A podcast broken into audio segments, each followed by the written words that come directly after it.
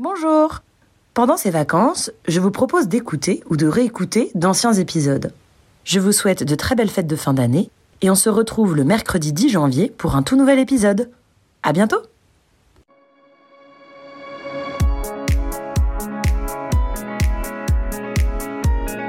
Bonjour à toutes et à tous et bienvenue dans le fil d'actu, le podcast qui porte un regard philosophique sur l'actualité. Par Alice de Rochechouart. La saison des prix littéraires vient de s'achever avec le prix Goncourt des lycéens.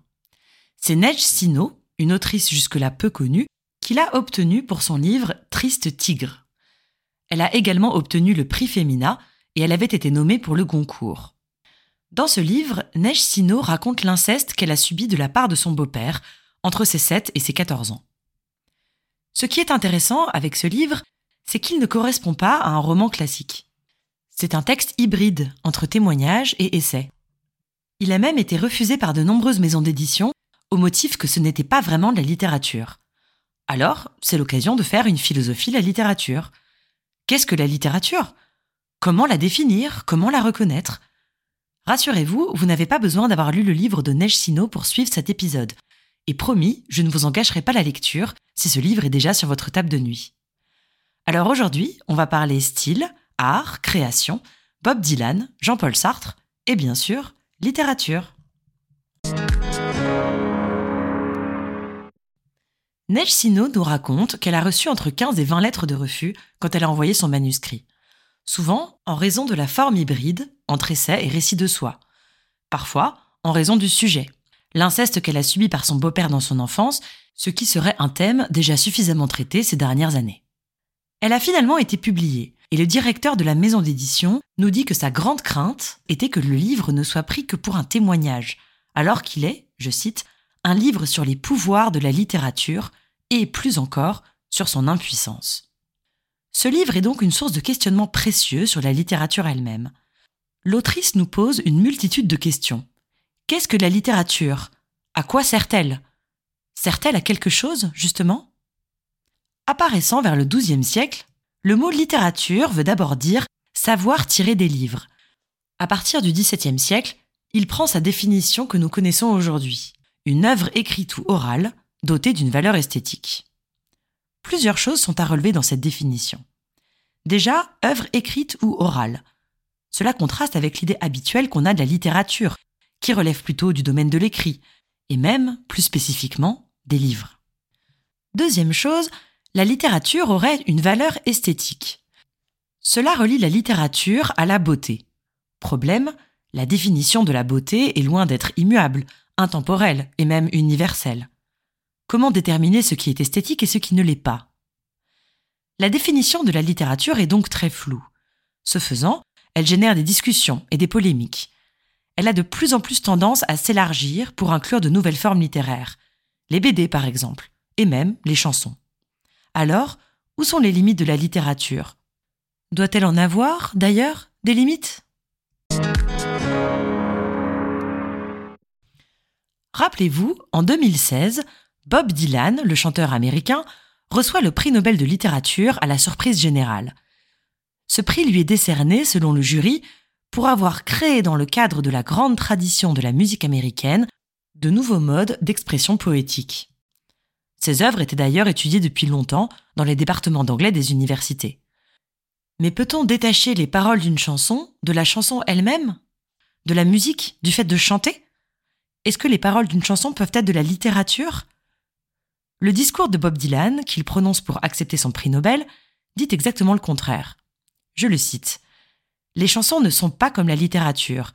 Elles sont faites pour être chantées, pas lues sur les pages d'un livre. De même que les mots de Shakespeare étaient faits pour être joués sur scène. Étonnant. Le lauréat du prix Nobel de littérature aurait une conception plus fermée de la littérature que le jury qui lui a décerné le prix et il n'hésite pas à le lui faire savoir, au moment même de recevoir son prix. Loin de cette conception un peu stricte, un membre du jury nous dit qu'il faut redonner sa place dans la littérature à quelque chose qui dépasse le livre et l'écriture, l'art de la parole. Il rappelle d'ailleurs que la poésie était chantée jusqu'au XVIIIe siècle, et ajoute que l'une des caractéristiques des paroles de Bob Dylan est que ce qu'il décrit dans ses chansons, ce n'est jamais lui-même. Autrement dit, les chansons de Bob Dylan sont toujours tournées vers les autres. Et c'est cette ouverture au monde, à l'altérité, qui donnerait une dimension littéraire à ses paroles de chansons, puisqu'elle l'élèverait à l'universel. Alors, à écouter ce monsieur, on se dit que ce n'est peut-être pas la forme du texte qui compte, mais plutôt sa fonction, son effet sur le monde. C'est en tout cas la théorie de Jean-Paul Sartre. Jean-Paul Sartre, un philosophe français dont vous avez sûrement déjà entendu parler, a écrit un ouvrage intitulé Qu'est-ce que la littérature? en 1947 Selon Sartre, écrire, c'est révéler, dévoiler un monde et faire en sorte que personne ne puisse ignorer le monde. C'est donc surtout le message qui compte, plus que le style. Ou du moins, le style vient après. Le style doit servir le fond et non pas être une finalité en soi. On ne doit pas faire de l'art pour l'art, de l'art désintéressé, mais toujours chercher l'engagement, celui de l'auteur d'abord et du lecteur ensuite. La particularité de l'écriture, selon Sartre, c'est qu'elle ne peut pas être pensée sans la lecture qui lui donne vie. Il y a une synthèse entre la perception de l'auteur, qui décrit ce qu'il perçoit dans la société, et l'activité créatrice du lecteur, c'est-à-dire la manière dont il reçoit l'ouvrage. En effet, quand on écrit un livre, on n'a aucune prise sur la manière dont le lecteur va le lire. De ce fait, la lecture n'est pas une contemplation passive. Vous intériorisez ce que vous lisez à partir de votre propre liberté. C'est en cela que le lecteur crée, il crée sa propre lecture singulière. Ainsi, selon Sartre, tout ouvrage est un appel à la liberté du lecteur. L'auteur doit s'adresser à ses contemporains et les confronter à ce qu'ils auraient préféré ignorer dans le monde. Car une fois que le monde est révélé, que la société est dévoilée telle qu'elle est, elle est face à un choix. Assumer ou bien changer. Ainsi, chez Sartre, la littérature est toujours morale, en ce qu'elle engage notre liberté, notre responsabilité de lecteur et notre capacité à agir. La littérature appelle à l'action, et non à la contemplation.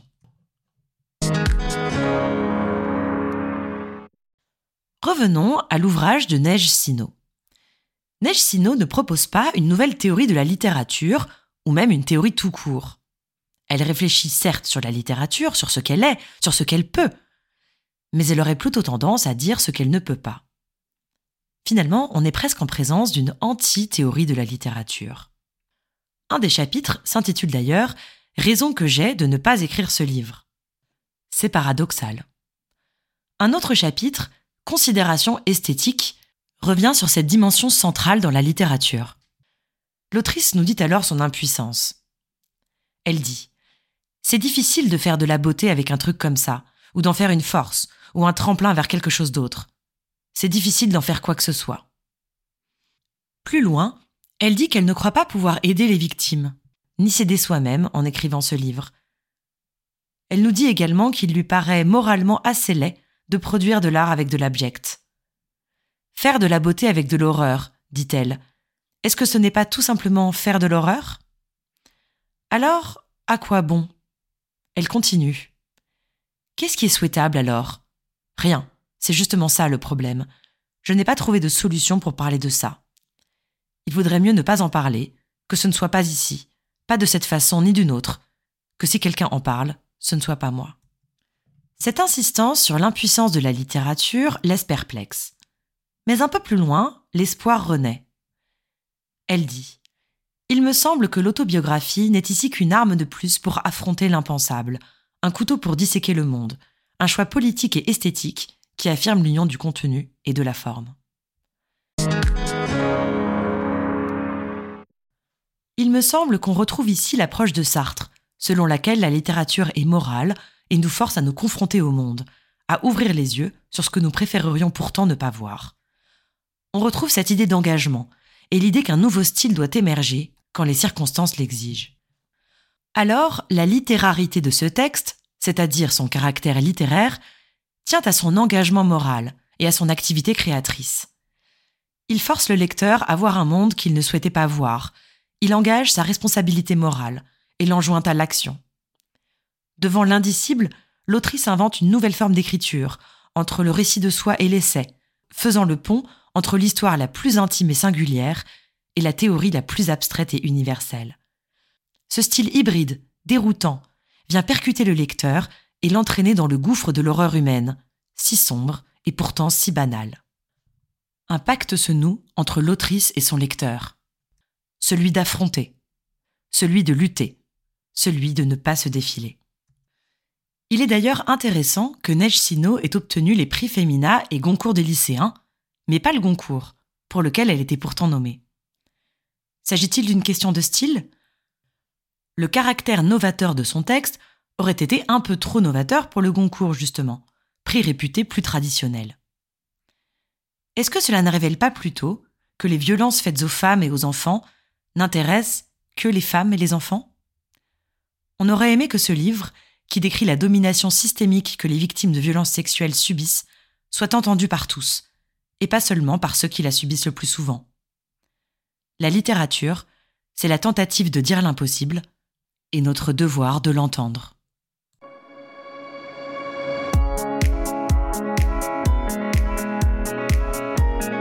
C'est la fin de cet épisode, on se retrouve bientôt pour un nouveau fil d'actu.